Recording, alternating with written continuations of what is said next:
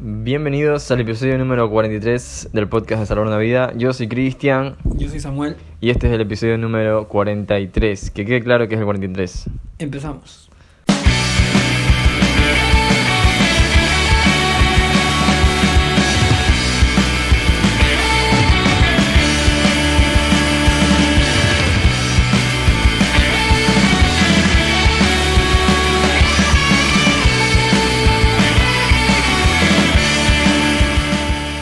Bueno, nos perdimos un lunes. Pedimos disculpas a los que esperan cada lunes para escuchar un episodio de este podcast que lo hacemos con tanto amor. Pero el, el domingo, la semana pasada, este, yo estuve mal de la garganta. Como hoy también, pero no tanto. Y creo que Samuel también estuvo así. Los dos estuvimos eh, con mucha tos.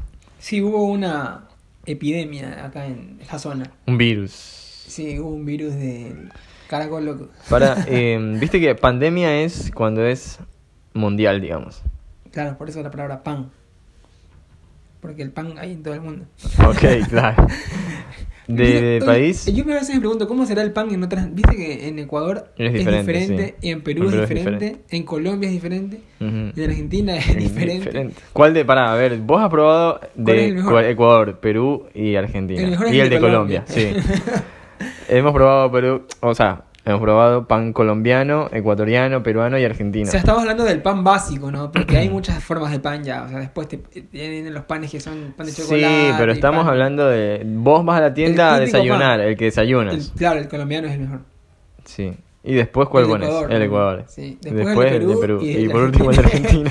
el argentino es muy básico. o sea, a ver. Tiene una cáscara muy eh, dura. A mí me encanta Argentina, todo el mundo lo sabe. Y, y, o sea, hacemos todo el esfuerzo por estar acá porque hay muchas cosas lindas que nos gustan. Pero mm, el pan de, de Argentina no, no es rico.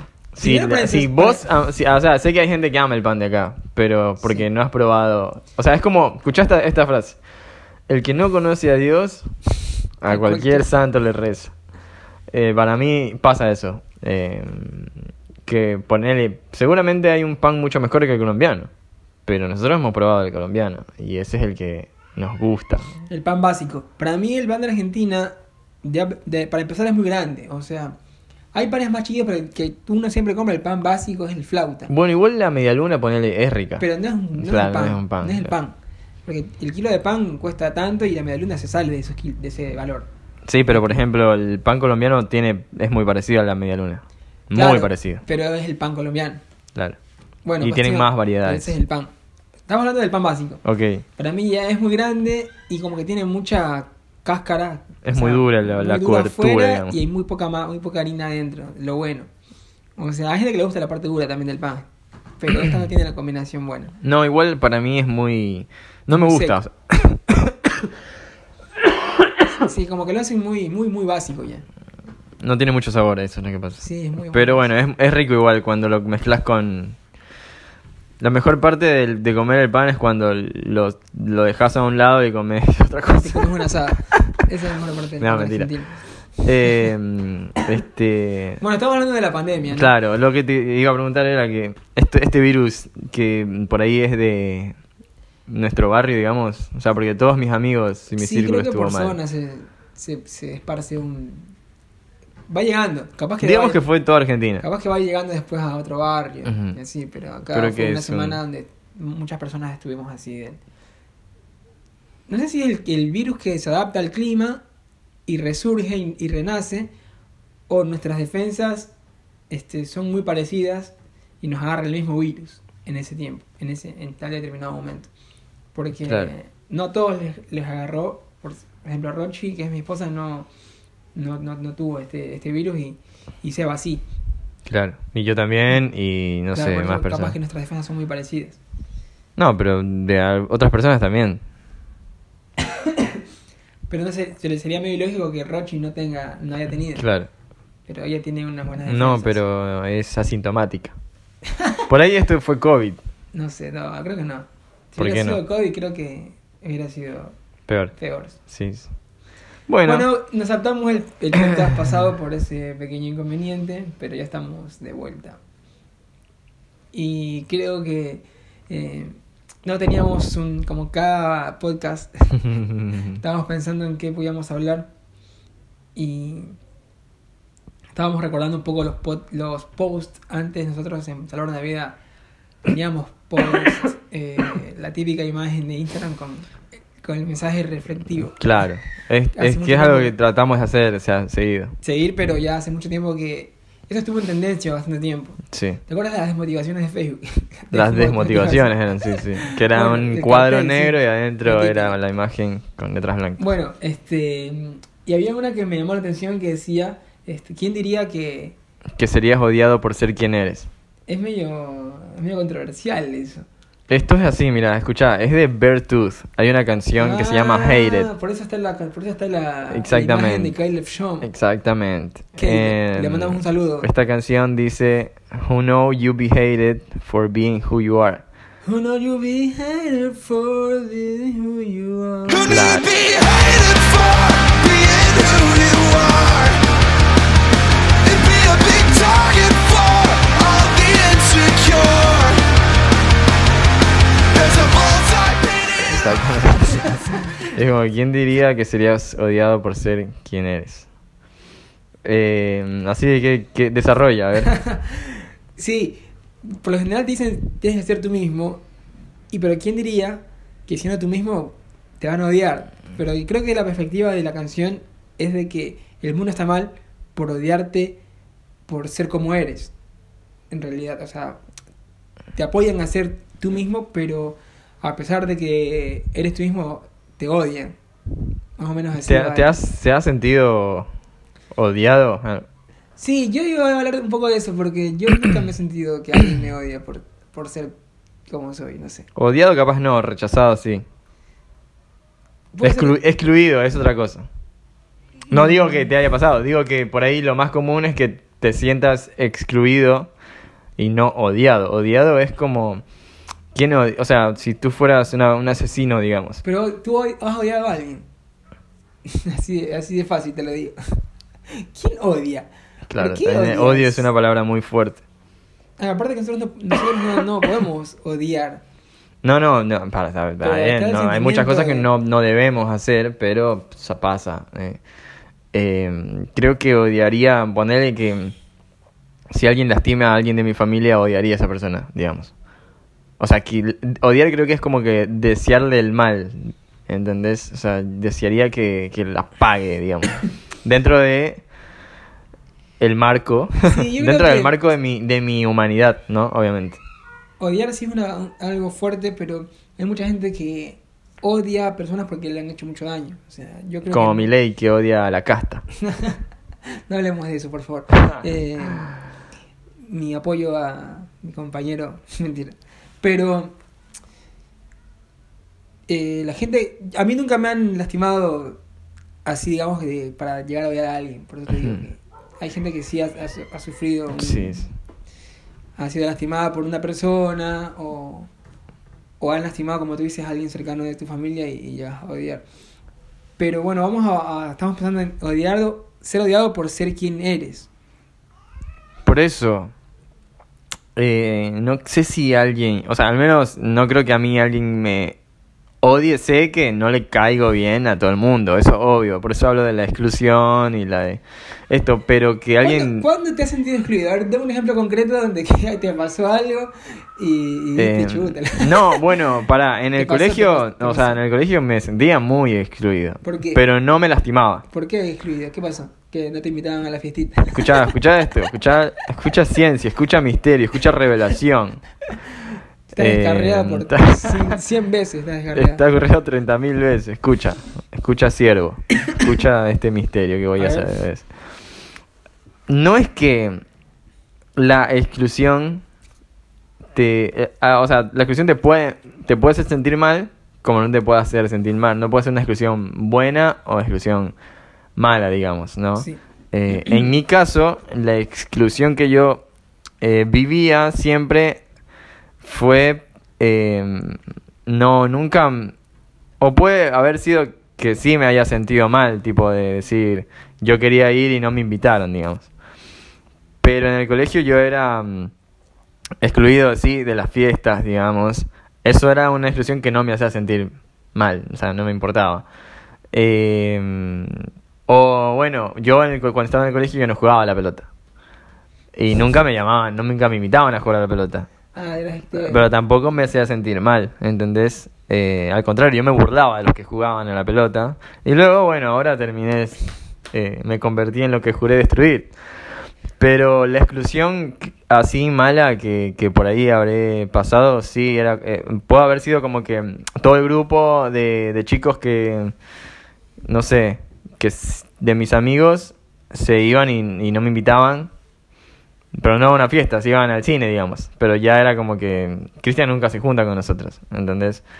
Eh, y en, en el colegio sí, di- directamente sí sentí, sí, sí pasé mucha exclusión, pero era una exclusión que a mí, para mí estaba bien, o sea, no me hace sentir mal.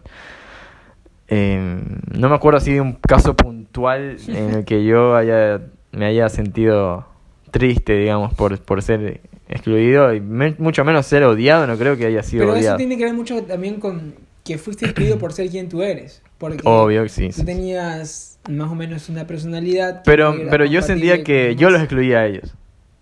Con tu grupo de uno solo. De- exactamente, yo tenía un grupo de uno solo y yo los, los, los excluía, los rechazaba. Sí, esa es la patología del... Del cristiano. la- no, la patología del, de la oveja negra. Porque hay mucha gente que se siente diferente. Hay mucha gente que siente que no encaja en, en muchos grupos. O sea, por Sí, general sí. es una patología igual, no sé cómo se llama. Pero desde chico ya no encajas. Y siempre te creas con esa idea en la cabeza. Y es muy difícil salir de ese estado. Uy, re- Tampoco es que soy un No, no, no, rechazado pero capaz social. que en el colegio se te, se te pasó por alto, pero eras un excluido, o sea, un, un rechazado. Un inadaptado. Un inadaptado, claro. Pero también tiene que ver con. A nosotros, como siempre fuimos cristianos, eh, la gente tiene conceptos de los cristianos. Sí. Aún, aún así, había gente que no sabía que yo era cristiano. Lo que en mi caso era diferente. O sea, mi. Yo, por ejemplo, no me, no me aver- avergonzaba de decir que era cristiano. Pero no me jactaba de ser cristiano tampoco. Y la gente no podía, no podía ver en mí el cristianismo que esperaban ver, digamos. Creo que hasta ahora. Mm. Nunca me ha gustado demostrar el cristianismo que la gente espera ver, ¿no? El cristianismo eh, espiritual, digamos. O sea, no sé cómo decirlo, pero la gente ve- dice un cristiano, ese cristiano tiene que hacer todo correcto, todo bien, todo, o sea, eh, no, se, no, se- no, no tiene que pelear, no tiene que enojar, no tiene que hablar mal, no tiene que alzar la voz, tiene que obedecer a todo lo que le digan, eh, tiene que darle de comer a los pobres, cosas así. Y que de cierta forma sí es así, pero también somos personas normales. Y yo en el colegio era un pibe mucho más normal eh, de lo que ahora soy, digamos, en mi cristianismo que, que trato de, de demostrar. Eh, entonces, por ejemplo, yo era mm, muy perezoso en el colegio. Me dormía, eh, era muy... Estaba burlándome de gente, no sé, era como muy payaso, muy chistoso, no hacía caso, eh, salía a la hora que quería, entraba a la hora que quería, escuchaba música. Entonces eso no demostraba un cristianismo, ¿entendés? Pero tampoco era algo que hacía, le hacía mal a otras personas. No sé cómo explicarme. Eh, no robaba, no era como lo- mis amigos de... Que te llaman amigos, amigos ladrones. sí, no eran, no eran amigos, por así decirlo, pero entre mi robaban. curso habían chicos que, que salían a delinquir. ¿Qué? Amigos de, de, la, de lo ajeno. Eh, eran, habían pandillitas así, entonces ellos salían, sí, o sea, a la salida iban a buscar con quién pelear, o sea, se peleaban con otros cursos, eh, no sé, ellos sí estaban en cosas, inmoralidades sexuales, por ejemplo, y yo no hacía nada de ese tipo de cosas, nada más que mi, no sé, como la gente me veía, era como un rebelde, digamos. Aunque yo sentía que no era, no era, no estaba siendo un rebelde, sino que, mm, como lo- no sé si lo decía la otra vez, que yo prefería estar durmiendo que estar haciendo relajo, estar Sí, haciendo sí. maldades, digamos. Eh, entonces, por eso digo, mi exclusión, exclusión era, era eso. Ok, pero ¿quién, quién, quién eres en realidad? Porque a veces nosotros decimos, sé tú mismo, o sea, sé lo que quieres ser, como que eso es lo bueno, eso es lo que está bien, no, no te escondas o no, no apagues tu personalidad. Pero yo creo que no hay que ser uno mismo, porque nosotros, o sea, si fuera por mí, por mí mismo, no sé si soy malo o soy el único que es pecador y mal pensado y, y vago y ocioso y perezoso, porque si yo fuera yo mismo lo que yo quiero hacer, o sea, lo que me da mi libertad y mi cuerpo y mis ganas de, de hacer, sería un desastre. Claro. O sea, uno tiene que esforzarse por, por no ser uno mismo en realidad. Uno tiene que esforzarse por ser lo que uno, lo que tú quieres ser. O sea, lo, lo que estamos llamados a ser, eh, no sé, al menos yo tengo un, un ejemplo de vida que, que es Cristo. Y a ese, a eso es lo que, no es que lo quiero copiar y lo quiero imitar, pero son los rasgos que me gustaría tener. O sea, ser manso, humilde. Eso es lo- algo que me encanta a mí del, de, de Jesús es eso que no, que no es muy atractivo para, para casi nadie. Porque mucha gente quiere ir a, a sanar enfermos y a, y a demostrar, no sé, las maravillas de Dios, pero muy pocos son Hablan del carácter. hablan del carácter de Jesús y a mí me encanta ser como que no, me- no, no soy así pero me gustaría ser este manso y humilde o sea a- igual soy medio así o sea porque me, dicen que yo soy muy bobo como que soy muy bueno eh, o como que no respondo y demás pero creo que el, el carácter que más me gusta a mí de, de la personalidad de, de lo que era Jesús era que él, él decía yo soy manso y humilde y Es manso, difícil. ¿cómo es? No, para. Es eh, manso pero no menso. manso, pero no menso, tal cual. Pero es difícil de, de- de ser así. Es difícil porque. ten- No, igual. A algunos se le hace más fácil, a otros se le hace más difícil, yo creo. Tiene que ver con ser- personalidad. O sea, ser manso significa no pelear aunque alguien te esté provocando. No, o sea, no, no digo en irte de, de- de- de piñas a los golpes, pero no entrar en, en debates, o sea, no entrar en, en contiendas fácilmente. Y, as- y as- a veces agachar un poco el- la cabeza y dejar que te pegue incluso, o sea, que, que dejar que, que- te ataquen y no, Sí. no responder. Por ahí tiene, tiene que ver con ser, ser manso. Es muy difícil hacer eso. Y de- después ser humilde también es difícil. ¿Quién, quién dijo se- que seamos mansos como paloma y astutos como serpiente? No sé, el pastor Maxi. Ajá. No, está en la Biblia. Sí, sí, sí. No sé si fue Jesús, pero alguno lo dice. Ah, pasa algo acá.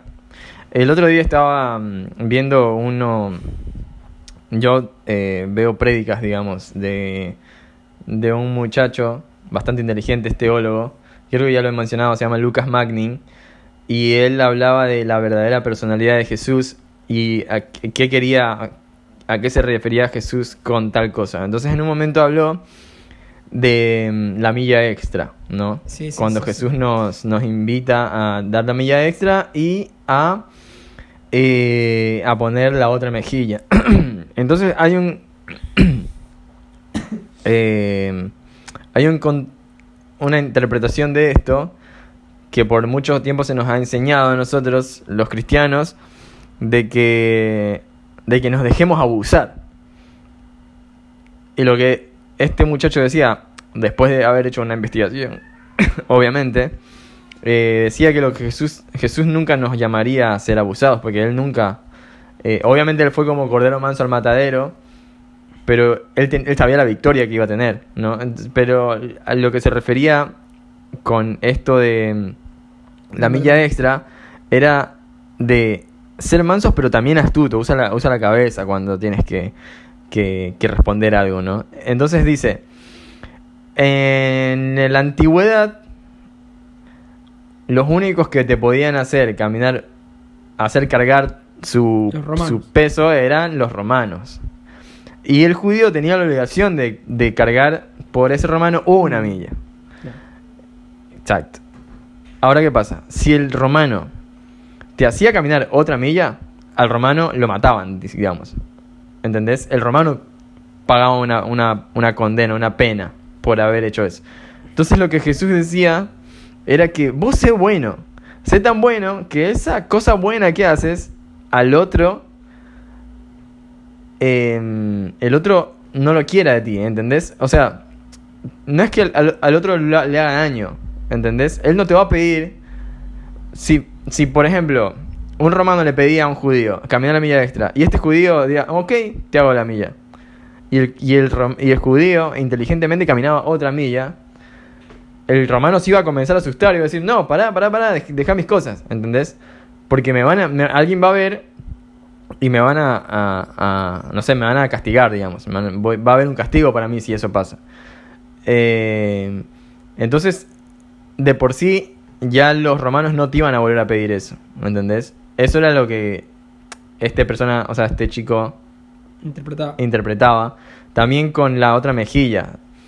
Ah, En, en el pueblo judío tenían muchas le- leyes y ellos para abofetear, abofeteaban con la mano derecha. Porque la mano zurda, la mano izquierda era inmunda, ¿no? Y mucho menos tocar la cara con la mano izquierda. Entonces, ellos decían que cuando a ti te golpeen con una mano, en lo que Jesús le dice, "Pon- ponle la otra, porque te va a tener que pegar con la mano inmunda. Y eso era pecado, ¿entendés? Eso era condenado. Usar la mano inmunda para castigar a alguien. Eh, no dar un correctivo con la mano inmunda. La mano zurda, izquierda, ni siquiera se lo usaba para absolutamente nada. Creo que se lo usaba para limpiarte eh, cuando Feo, hacías tus la heces. Eh, Y si alguien era zurdo, ¿cómo hacía? ¿Ah? Y si alguien no existían los zurdos en ese tiempo. No, no, no, claro, no. Eh, esto, esto es verídico, ¿no? Claro. Eh, de que la mano izquierda es, es inmunda. Entonces lo que Jesús decía, vos sé manso pero astuto, ¿entendés? O sea, no te regales, o sea, eh, no sé cómo decirlo. No, Jesús no, no nos llamaba a ser abusados por el, el malo, sino que ten- ten- tenías que, esa era una sabiduría de Jesús, ¿no? Jesús tenía esa sabiduría que por ahí nadie más la entendía. Entonces yo sí creo en eso, o sea, creo en que uno tiene que vencer al mal, lo tiene que estar haciendo el, bien, digamos. Vos caminabas dos millas y estabas haciendo el bien, o sea, le estabas haciendo caso al, al, al romano malo. Pero él iba a pagar por hacerte eso, ¿entendés? Lo mismo con el que te daba una bofetada. Estabas haciendo bien, te estabas dejando golpear. Y es más, le estabas dando la otra mejilla para que te golpee. Pero iba a pagar, él iba a pagar por hacerte eso, ¿entendés? Por golpearte. Eh, entonces yo creo que, que uno también, por ahí no siempre vas a tener la sabiduría de esa, ¿no? De, de decir, mira, haz conmigo lo que quieras, pero tú vas a pagar por, por lo que estás haciendo. O sea, sino que tenemos que ser inteligentes para no, no ser el, el siempre el cristiano tiene que soportar todo. Eres cristiano y, y nada, eh, abusan de ti, ¿entiendes? Eso pasa mucho. Em, sobre todo en- entre cristianos mismos pasa. El abuso este... Hay algo que se llama abu- abuso eclesiástico. Y, y pasa, pasa, pasa bastante. Eh, donde la gente capaz no se da cuenta y cree que tiene que seguir cargando millas y millas y millas de peso porque así te lo enseñan, ¿entendés? Te enseñan a que tienes que agachar la cabeza, tienes que dejarte abusar, tienes que dar la milla extra, tienes que, eh, si te piden la, eh, no sé, la, la túnica, le das la capa. eh, siempre el cristiano piensa que tiene que ir por ahí dejándose manosear, dejándose abusar, dejándose eh, lastimar. Y, y no sé si Jesús realmente quería eso para los cristianos. Sí, yo, yo más o menos comparto hasta un punto, pero creo que es, es muy amplio, porque lo único que yo entiendo, y es como aplico, como lo llevo en mi vida, es, es no ser el, el contencioso, ¿me entiendes? O Eso sea, sí, claro. O sea, a mí no me vas a usar no por, porque no, no porque no puedas, o no porque yo me estoy dejando abusar, sino porque te das cuenta que no, no necesitas abusar, o sea, no necesitas pasarte de listo conmigo. Porque la gente que, que, que, que se quiere aprovechar de alguien, eh, muchas veces es porque tienen miedo de ser, de que esa persona, de que esa persona se aproveche de, en los negocios, ¿me, me entiendes? Por ejemplo, en el negocio, eh, hay gente que se quiere, quiere pasar de lista y, Y no te vas a dejar robar, digamos. Claro, yo no me voy a dejar nunca robar, o sea, Sí. eh, hasta que llegue el punto que tú te das cuenta que yo no soy una amenaza para ti, o sea, yo hago las cosas correctamente, no soy el, el que está el vivo ni el... Claro. el No, que- obviamente, yo lo que, lo que sí entiendo, lo que tú estás diciendo es. Una cosa es ser. eh, es, es no dejarte abusar. es no dejarte abusar, otra cosa es ser el abusador, claro. Porque. Eh, ponele que. mm, Hay gente que. que salta enseguida. Todo el tiempo está pensando que le quieren hacer daño. Todo el tiempo piensa que le quieren robar. Todo el tiempo piensa que le quieren estafar, ¿entendés? No sé, vas al kiosco y pides una gaseosa. Y cuentas la plata y dices, ¡eh! Y, y- y- pero así, aquí falta plata. Ya saltaste enojado diciendo, aquí me están robando. No, pero te, te conté la bolsa, digamos, ¿entendés? Ah, y ahí es como que. eh, todo el tiempo piensa que, o no sé, en un juego hay gente que se pica, ¿viste? Porque No. siempre piensa que, mm, que el resto está confabulando en su contra. Eh, no sé, mucho, mucho de esto, esto pasa. Entonces, eso sí no tenemos que hacer. O sea, siempre tenemos que buscar la paz. ¿no? Bu- Sí, Busca la paz y es- sigue. Es, algo que, que te, te va a pasar un día cuando, cuando te cases, que en el matrimonio uno tiene que ser ese. O sea, es muy, es muy difícil si no, no está ese. ¿Ese el que, qué? El que es manso y humilde. O sea, si son los dos, bienvenido sea, pero hay veces que tú no eres y hay veces que es la otra persona. Sí. Pero hay que saber, este... Hay que saber ponerte, como dicen, te pones la 10, o sea, te, saber ceder para llevar la paz, o sea, para tratar... Oh, sí, eso eh, sí, claro. Porque yo me acuerdo que mi papá, mi papá era el- la persona que odiaba la, odia la contienda, en la casa no hay gritos, no hay... Nadie alza la voz, nadie falta el respeto. Y eso es un golazo, loco. Porque es muy difícil tener una, un- una casa en paz. Siempre tú vas a una, a una, a una, a una familia, vas de visita y está la- están los gritos, malos tratos. Y yo me siento incómodo siempre. Cuando, o sea, creo que Claro. todos se sienten incómodos. Pero Uno grita, el otro grita más fuerte. Claro, y, y no llevas el, el- el- la fiesta en paz. Porque no cedes, no, no, no terminas cediendo y es una, es una vida continua que por más que si yo te visito 10 veces, una de esas 10 veces va a saltar eso de- en tu casa. Porque es, esa es tu vida diaria. Capaz estás tratando de aparentar porque, porque estoy yo visitándote, pero no siempre vas a poder llevar esa máscara. En cambio, es diferente que ya tu vida cotidiana sea eso. O sea, tú no permites nunca la, la contienda, ni el enojo, ni el maltrato. Y ya tu vida es esa. En cambio, cuando viene alguien con esos tratos, a ti te ofende. O sea, en tu casa no se habla, no se habla de esta forma. Y viene alguien con un mal humor y demás, y te quiere. O sea, te quiere poner ese, traer ese espíritu, es un espíritu de contienda, pienso yo. O sea, que ya lo trae una persona, el mal humor, el, el maltrato. Y ahí es donde uno, el orgullo, ¿me entiendes? O sea, es lo contrario de manso y humilde. Claro, sí. es el peleón y el egocéntrico. ¿Sí me explico? Sí, sí. Que esa para mí es muchas veces la personalidad fácil. O sea, el, el que tú siempre sales bien parado, el que tú siempre tienes la razón. Quiere ganar, sí. El que siempre este, eh, humilla al otro. Pero si uno ya tiene esa personalidad eh, instalada, no tienes que ser tú mismo. ¿Y dónde la, tipo, dónde la descargas para instalar? Si tienes la personalidad instalada, no, es que ya viene, viene con, ya viene con, No, fábrica, no, yo creo que, la, que, que Es que es verdad. no, no sé si viene de fábrica. El ser humano nace así. Es con ejemplo. Con, con, con esa. Con la mezquindad. No, eso sí, pero tú dices que si tienes instalada la paciencia, No, no, la no, no, no. Digo, para mí la, la instalada es la que, la que Ah, viene claro, viene de eso, fábrica. La que viene de fábrica es la que no quieres compartir, la que no quieres perder, la que siempre quieres ganar. Sí. Eh, y eso que yo soy una persona que le gusta ganar, pero no, no atropello. O sea, a- llega un punto donde ya sé que estoy pasándome del... Ya di mis argumentos y, y ya, no, ya esa persona como que... No sé, no sé cómo explicarlo. Pero tengo muchos argumentos para tratar de salir victorioso en, en la mayoría de las discusiones. pero no me gusta tampoco esa parte de mí. No, pero una cosa Eh, tiene que ver con discutir, otra cosa con lo que te digo. O sea, una persona que está todo el tiempo eh, a la defensiva, ¿entendés?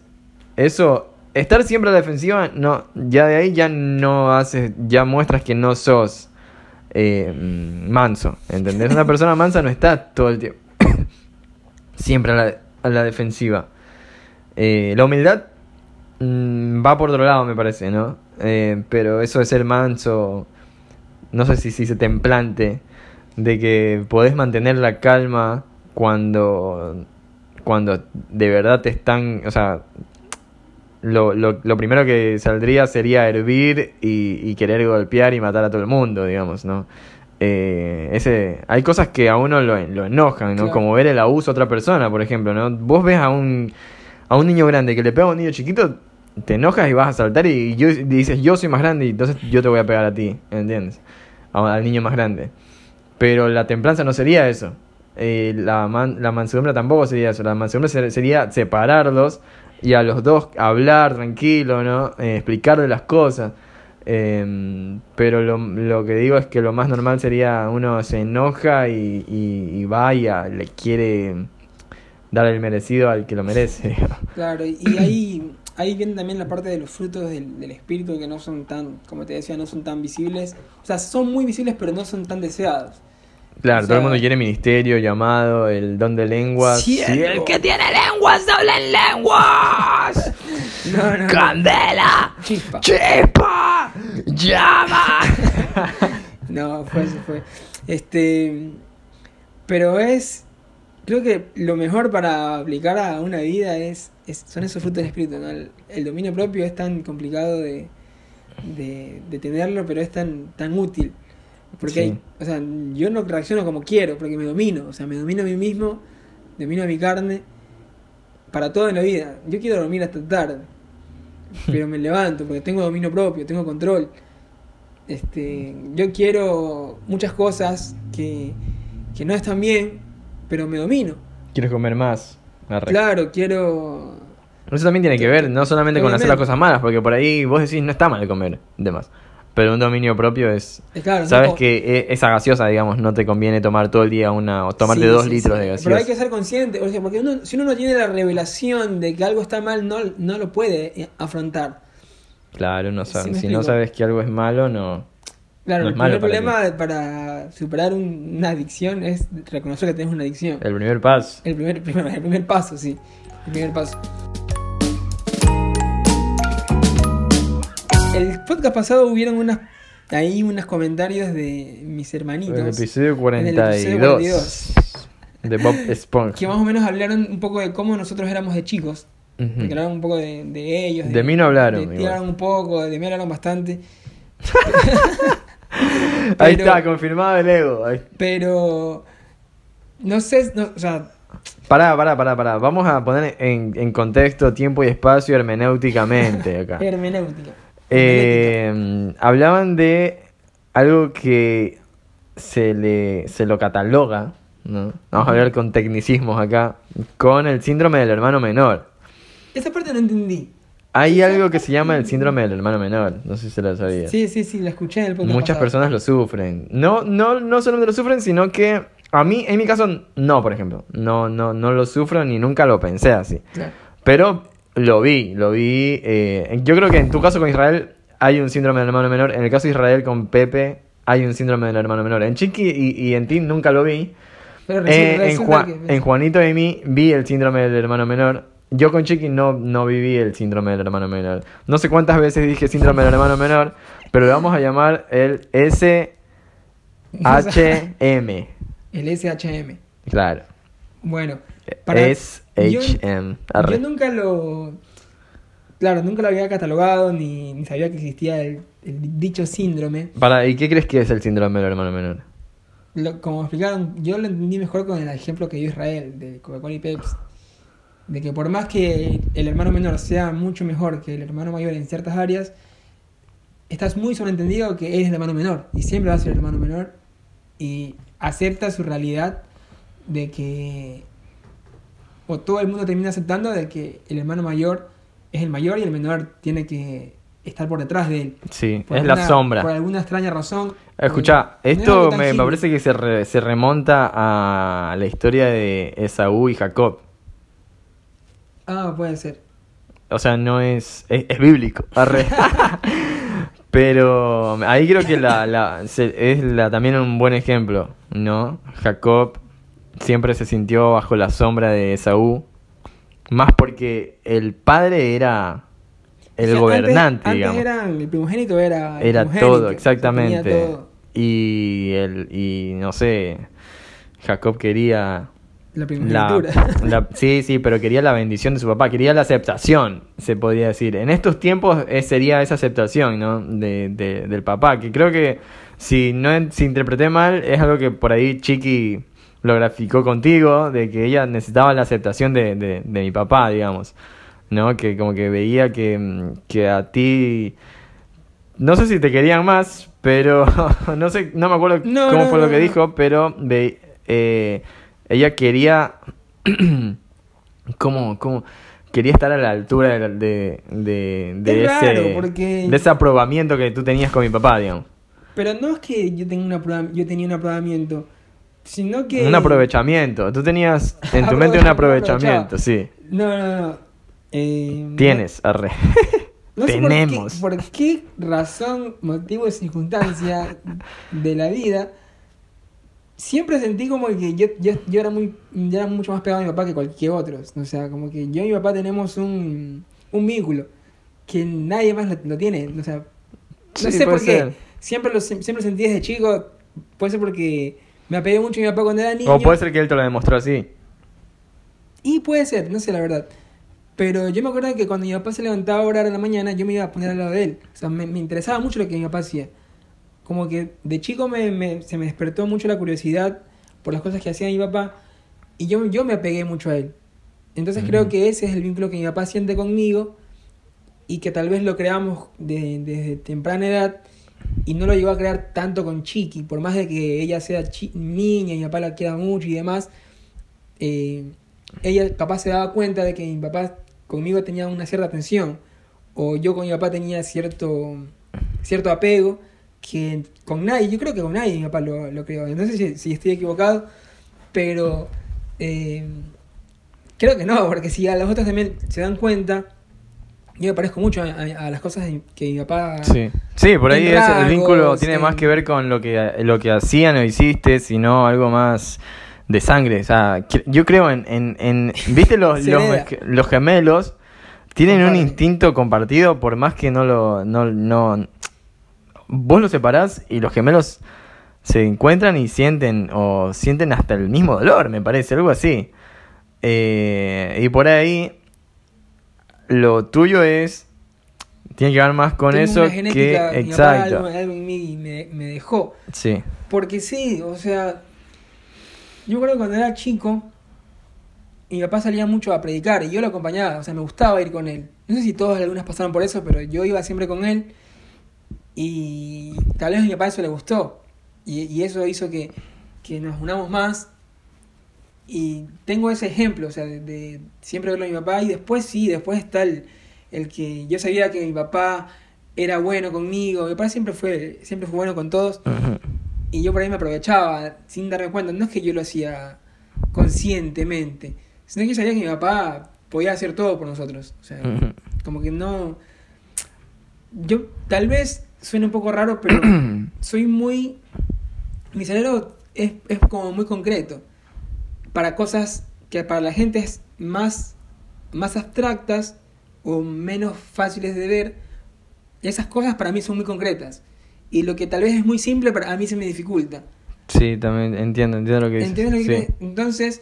¿Cómo eh, ponerle ahí una pregunta capciosa? Vos sabés la respuesta y dices, ¿en Es serio? obvio. Es, es- es obvio.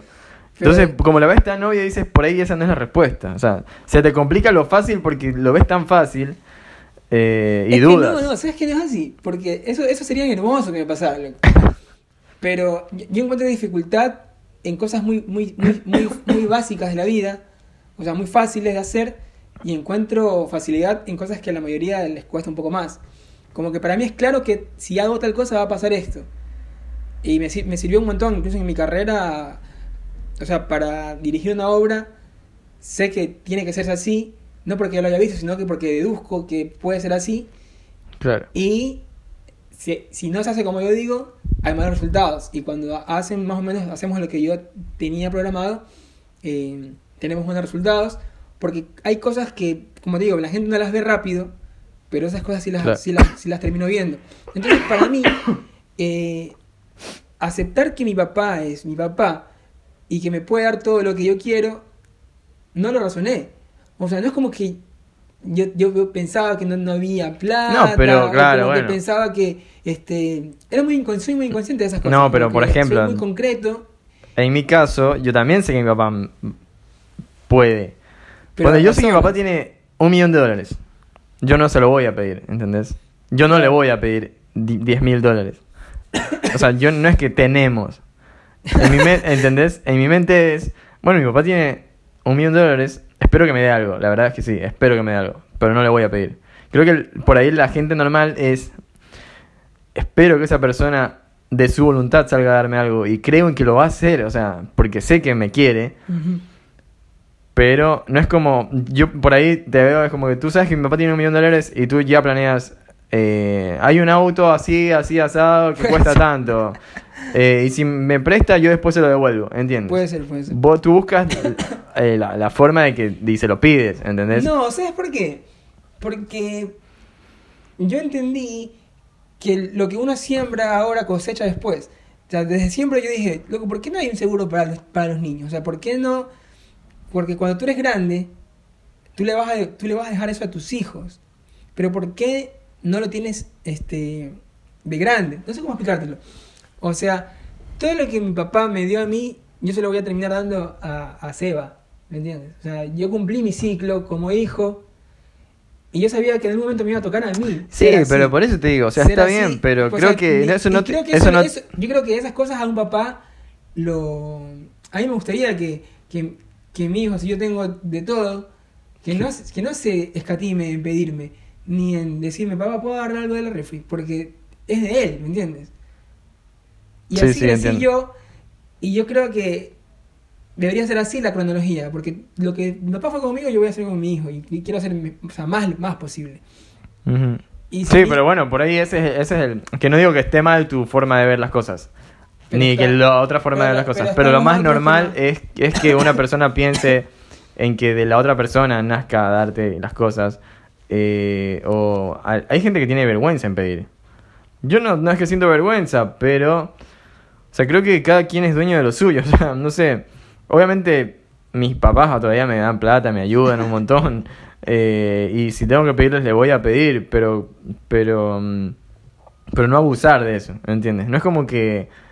O sea, yo entiendo que ya tengo tal edad y digo, eh, no, o sea, yo tengo que tener la fuerza y la voluntad para ganar mis, mis propias cosas. Y si ahora tengo que aguantármela, lo tengo que aguantar. Es como que yo soy, ah, o creo que todo el mundo en realidad, Sí. todo el mundo, no sé, llega a una edad de mayor, o sea, ya sos mayor de edad y dices, eh, yo tengo que ganarme mis cosas Claro, como obvio, sea. es que lo que yo le estoy diciendo es hasta los, hasta los, no sé, hasta que vivías con tus padres. Sí. Una vez que saliste, Eh, hablamos. o sea, Exacto, ya, sí, sí, sí. Ya eres, o sea, ya eres una persona independiente sí. y tienes que vivirte por Esto igual es algo que mi papá también puso en nosotros, el, el- la libertad de poder pedirle también, entiendo, porque eh, por ahí mucha gente no, no tiene eso, ¿no? No tiene a unos papás que que lo apoyen, que, que, que, o sea, que se preocupen, que en- en- de verdad saquen la billetera y te den plata, ¿no? Esas cosas no, no pasan, no, no, no les pasa a todos. Eh, no sé si hace daño o hace bien, pero creo que nosotros lo tenemos y, mm, no, al menos yo no trato de abusarme de eso, sino que, sino que sé que es el, el- es ese amor que tienen mis papás con nosotros y así también yo trato de, de- o sea, voy a tratar de ser con mis hijos. Eh, por ahí lo que, como volviendo al tema, lo que te pasa a ti es que sos el doble de eso, el doble de una persona. Yo soy, yo sé que mi papá me lo va a dar, vos estás seguro y, y lo, lo pides, ¿entendés? Sabiendo que te lo van a dar. Y yo entiendo que mi papá te lo va a dar. Y también si yo le pido, también me lo va a dar. O sea, yo también he pedido. Creo que todos en nuestra familia han, han pedido y han recibido. ¿No? Eh, pero por ahí no todos piden tanto, como no, no quieren ser gravosos, no quieren ser... eh, abusivos. Y por ahí mm, tú no piensas en que está siendo abusivo. Tú piensas en que nada, es, es pedir y ya está. O sea, lo tiene, me lo no va a sé, dar. no sé, la verdad. Pero volvamos al síndrome del hermano menor. Ok. Este, ¿Por qué piensas que yo tuve el síndrome del hermano menor con Israel? Para mí el síndrome del hermano menor no tiene tanto que ver con eso de, mm, como lo dijo Israel, de, De estar siempre atrás. de estar siempre atrás, sino de como que no tienes el, el mismo apego con tu hermano mayor, sino con el, de, el anterior. O sea, con tu hermano mayor no te apegas tanto como con el resto de tus hermanos, digamos. ¿Entiendes? Por ejemplo, igual yo sí, con Chiqui me apegué un montón. Eh, Mm, No sé esa lógica, ¿eh? porque si tú tienes un hermano mayor, También tienes uno menor. claro, Ya, entonces sí. el- si, si el menor se apega a mí, no se apega a mí y, o sea, es una cadena, no Sí, puede sí, haber, sí, sí, sí. o sea, tendría que saltarte uno. Es que el síndrome del hermano menor es eh, no, no está en todos los casos, no es que todos pasan por eso. Yo, por ejemplo, como te digo, eh, por ahí con Juanito no soy tan cercano, pero con Chiqui sí, ¿entiendes? Que, y aún así, o sea, y por eso lo de Coca-Cola y Pepsi o lo de que te sientes a la sombra, yo nada más en la vida me sentí a la sombra de Chiqui, ni sentí rencor, ni, No, ni nada de eso. son cosas que, que uno ve cuando, cuando es niño, o sea, cuando uno no tiene todavía la personalidad formada, este, por ejemplo, yo, me dicen, yo no me acuerdo, pero me dicen que yo decía que yo quería ser como Pepe, como mi hermano mayor, o sea, no Israel, como Pepe. Yo no me acuerdo, pero son cosas de niños, o sea, capaz que yo veía que él hacía cosas divertidas y yo quería hacer, hacer lo que él hacía. Sí, pero por por ejemplo, tú no eres tan cercan- cercano a Israel. ¿Cómo? O sea, cercano, Lo- mi teoría es de que el hermano menor no es cercano al, al, al, al mayor. puede ser, puede ser. ¿Entiendes? Yo no, soy- yo no, yo no fui cercano con casi con nadie en la casa, la verdad fui como un poco excluido. Con, con- creo que contigo no, no, no, no fuimos más. Con nadie. Mira, porque nuestra familia tiene, tiene muchas. O sea, mu- Somos muchas- muchos, sí, somos etapas, seis. O sea, vos tienes que, puedes Bueno, aparte tiene, tiene etapas. Este, Tuvo etapas, arre. Yo estoy en el medio y como que siento que con todo fui lo suficientemente cercano en diferentes etapas de la vida. Claro. O sea, hubo un tiempo que, que era que nosotros hacíamos todo con Pepe porque él nos- nos- era como el líder más o menos. El líder que, de la manada. que, nos, que, nos- que inventaba juegos, inventaba cosas para hacer. Nos dejaban salir solo con él y era el, el que nosotros siempre seguíamos. Eh, ya hasta la adolescencia incluso. O sea, si nos dejaban salir a algún lado era con Pepe. La ir al cine y demás, cuando empezamos ya a salir un poco más ya de grandes, teníamos, tenía que ser con él. Eh, por ahí uno puede pensar que, que no sé, que yo iba a, a tomar mucha de la personalidad de él y, y tal vez puede ser, puede ser que haya sido así, pero nunca fue consciente, o sea, de que yo quiero copiarlo a él o como que quiero ser como él. Cuando era, cuando era más chico sí, este, creo que a Israel sí le copiaba unas cosas. Cuando era más chico, creo que él se dio, se dio cuenta y no le gustaba, porque si él hacía, no sé, él dibujaba, yo también quería dibujar Claro. si él... Patinaba, vos también querías patinar. No, eso, de eso de patinar nos cayó a, lo- a- a los tres de gol. A mí no me cayó, me, no. ca- me cayó tarde, digamos. Cayó tarde. Pero fue, me acuerdo que Pepe... En cambio yo a Pepe siempre quería llevar lo contrario, en cambio. Igual es raro, ¿viste? Yo también creo que todos quisimos llevar la contra... Todos quisimos hacer lo contrario de Pepe. Todos. Y porque él tal vez te, te quería llevar más o menos a la fuerza donde uno... a donde- Por mal camino. Arre. No, pero él trajo lo del skate, pero Claro. lo mencionó y queríamos que tenía, había conocido a un... Sí, igual Pepe nos... O sea, yo estoy muy orgulloso, orgulloso de lo que soy, digamos. Eh, el rock. Y claro, Pepe el- trajo eso. Y. Pepe trajo... eh, primero trajo el rap, luego que trajo el estuvo bueno en su tiempo, el rap estuvo bueno. Eh, sí, Y después, eh, no, la onda skateboarding, los- las zapatillas Vans, las trajo. eh, Pepe se compraba etnis, Claro. eh, cosas así, era como.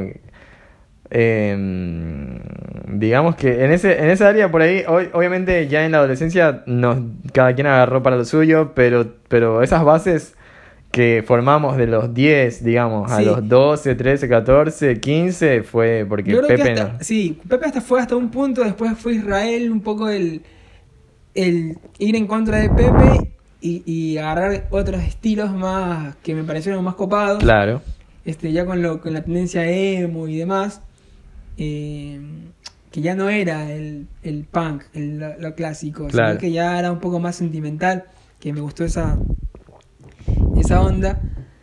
Y, y bueno, en cuanto a la música, con Pepe siempre estuvimos, o sea, tocábamos, nosotros teníamos una banda y demás. Claro.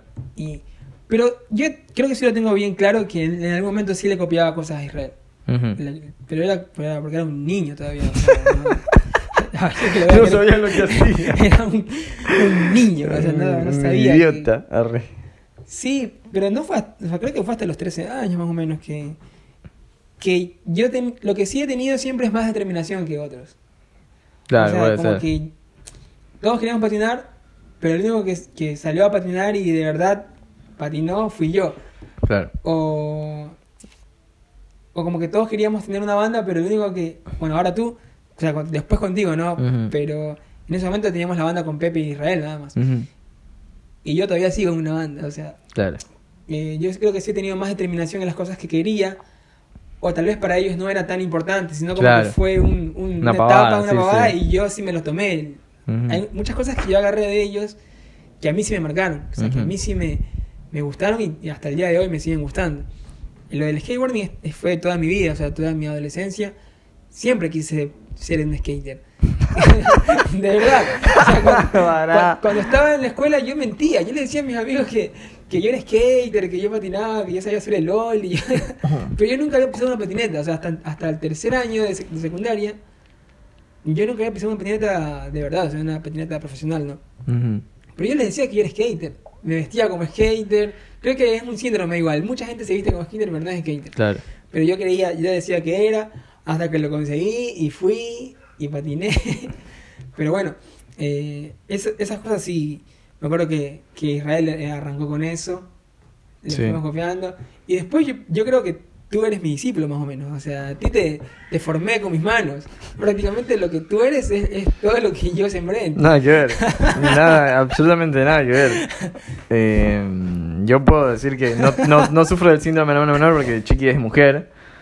Eh, y después. eh, siento que cada quien agarró por. A, a mí, ya lo he dicho muchas veces, y es que.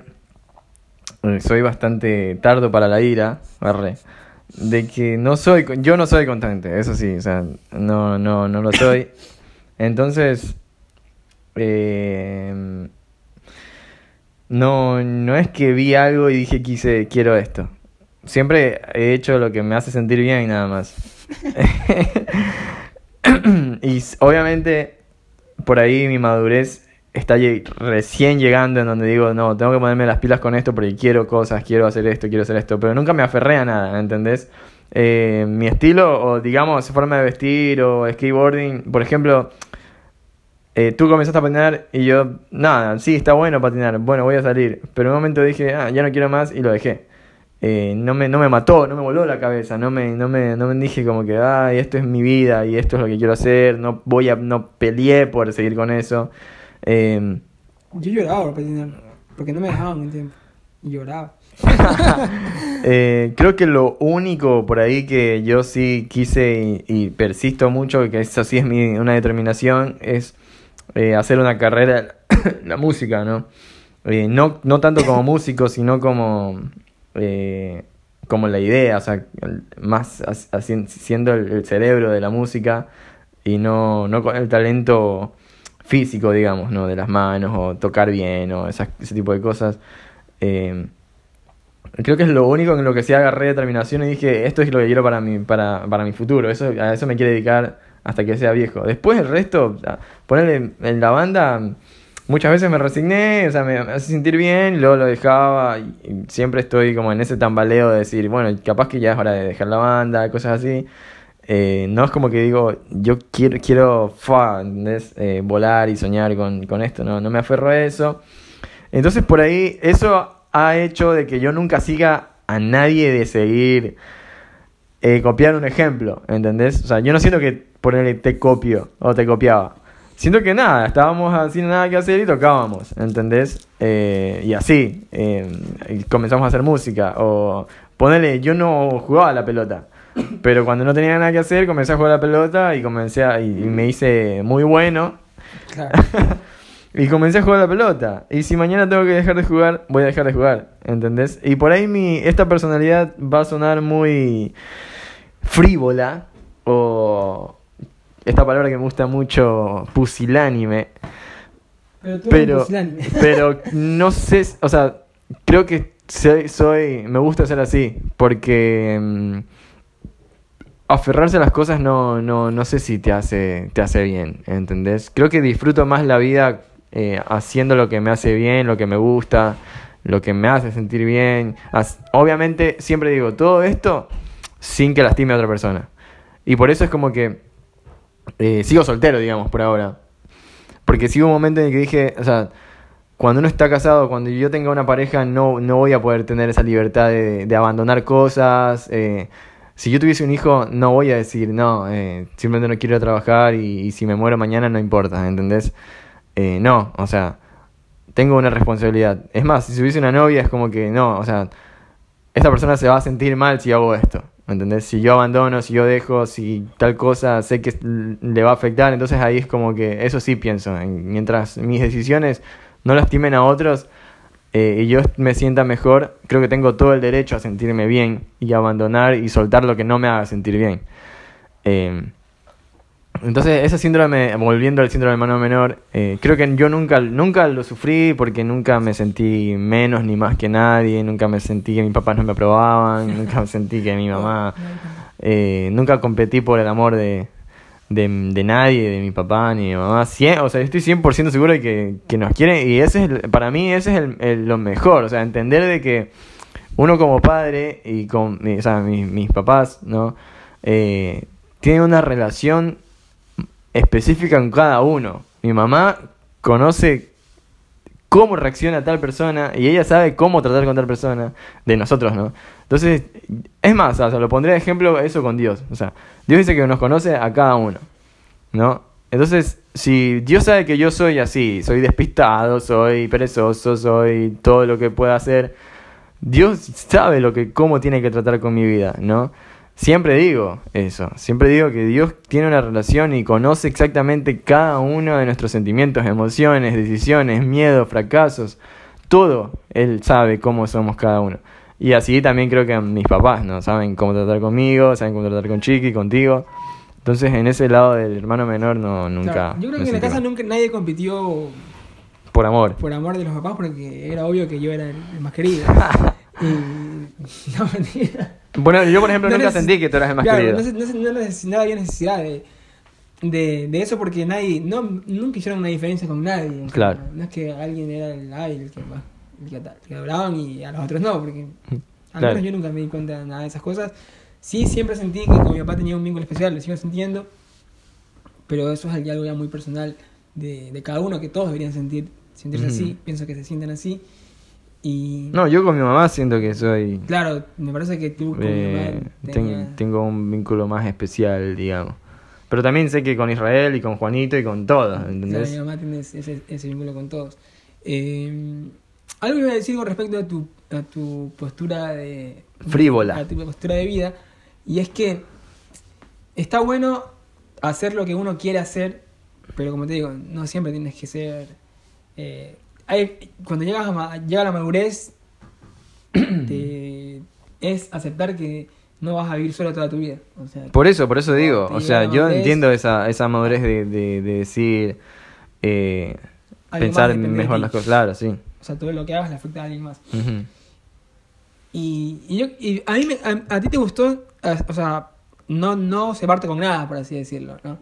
Eh, claro, pero porque mi personalidad es así. Por ejemplo, yo sé que tú agarrabas al Mario Bros. y querías estar todo el día jugando a Mario, cobrando las carretas. Yo, nada, un día... No, ¿sabes lo que me gusta? Por ejemplo, al FIFA voy y juego un día y no juego en tres meses, ¿entiendes? No me importa. Claro, yo tengo una personalidad, no es adictiva igual, es una personalidad competitiva, porque a mí me gusta ser, no ser el mejor, pero ser bueno en, en algo. O sea, si yo patinaba quería ser bueno en eso y, y que no es que la gente lo vea, porque no, no, no hacía para que nadie vea eso, pero mm, quería dominar eso, quería ser un capo en eso, en lo que hacía, y por eso me esforzaba tanto.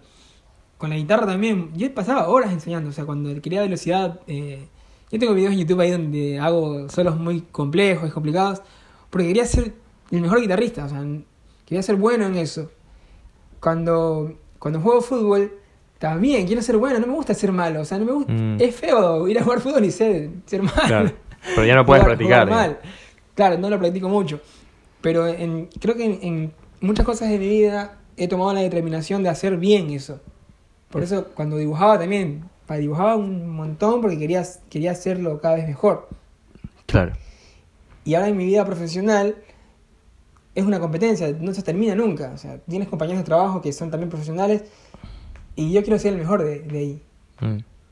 Y esa actitud creo que es la que me ha llevado tal vez a conseguir las cosas que me he propuesto, por más de que he tenido suerte, porque he tenido, uff, yo creo que yo nací con una estrella, o sea, yo, bueno, yo- yo nací... Se agrandó, No, no, no, no. chacarita. Yo porque siempre es como que estoy preparado para la oportunidad. Este, pasan las cosas justo cuando tenían que pasar. No, yo también En- creo en- eso de mí, ¿eh? Claro, en la universidad, o sea, justo yo di ese examen esa vez y esa vez fue fácil, no sé. Ujú. O yo estudié tal cosa y eso me preguntaron. Y por eso pude ser- llegar, llegar a ser ingeniero. En casi en la mayoría de los exámenes yo estudiaba poco, pero lo que estudiaba eso me preguntaban. es muy loco, o sea, si le preguntas a todos mis compañeros de la universidad, todo el mundo pensaba que yo ni, ni estudiaba, o sea. Porque yo iba, yo iba sin mochila y sin cuaderno a estudiar. Yo era, yo era más o menos como tú en la vida, ¿sabes? Pusilánime. Pero eh, tenía suerte y tenía como que la capacidad de que vea las cosas que a los más difíciles se me hacían fáciles. Y literal, o sea, las cosas que estudiaba me preguntaban o sea, en el examen. Por eso Claro. digo que he tenido mucha suerte y Dios me ha, ha ido acompañando a mi fe de que yo, yo sabía que, que si me esforzaba tal, en tal cosa, Él iba a responder. Ujú.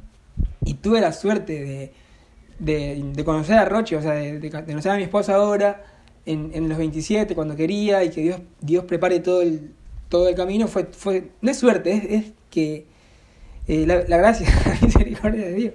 Sí. La misericordia de Dios. eh, El favor de Dios. por favor, que Dios, todo pasaba en el momento que tenía que pasar. Yo iba, yo iba a ser papá y no ganaba, lo, o sea, no ganaba lo suficiente para poder tener una vida más o menos estable. Y cuando lo necesité, dejé mi currículum y me llamaron y todo se dio y, y yo estaba muy preocupado por eso, porque no, no me veía bien todavía. Y después este, avancé y cuando uno avanza, las cosas pasan. Sí. Sí, eso sí creo. Sí, sí. Y creo que la determinación es algo que sí me, me ha marcado, y pero más que todo es la el favor de Dios, o sea, la gracia. Y creo que es porque, eh, no sé, mis papás creo que eh, tienen mucho que ver con, con que a nosotros no- nos, nos hayan inculcado los valores. No quiere decir que es algo místico y que por ellos nos va bien.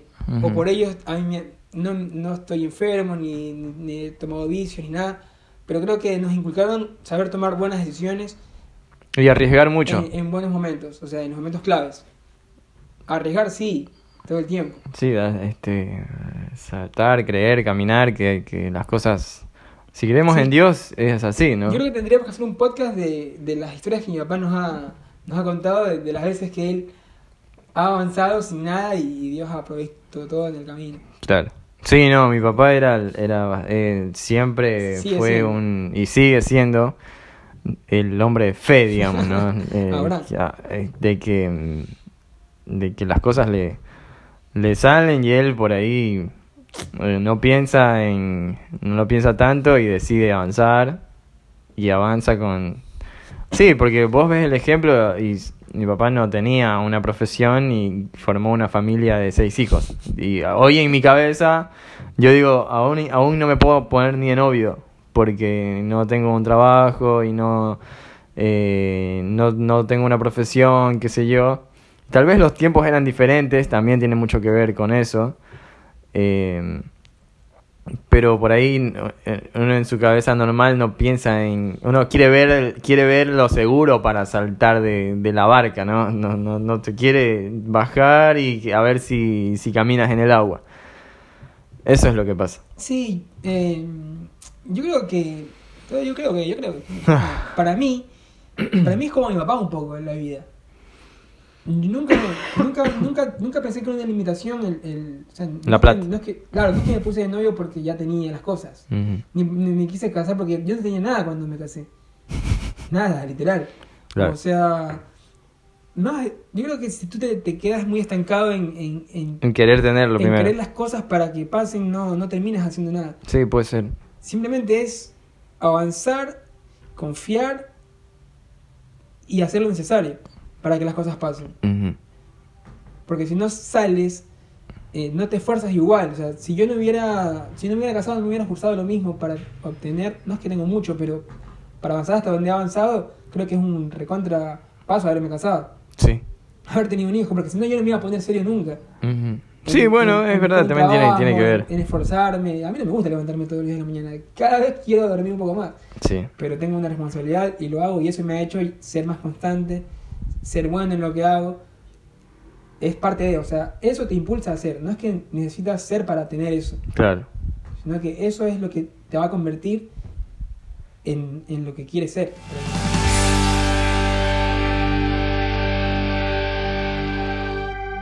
Bueno, este fue el episodio de hoy. Gracias por escucharnos. Eh, esperamos que les haya servido. ¿Qué tienes para decir?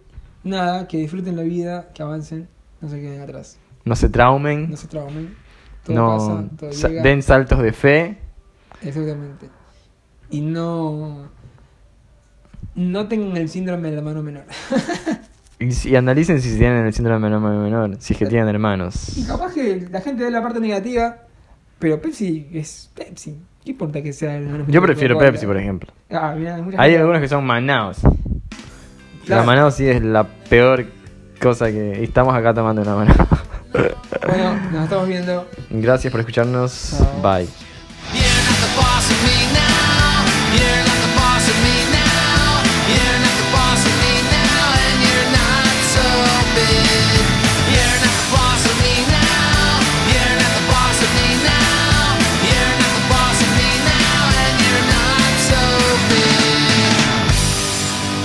Life is unfair, so I just stare at the stain on the wall where the TV been, but ever since we've moved in, it's been empty. Why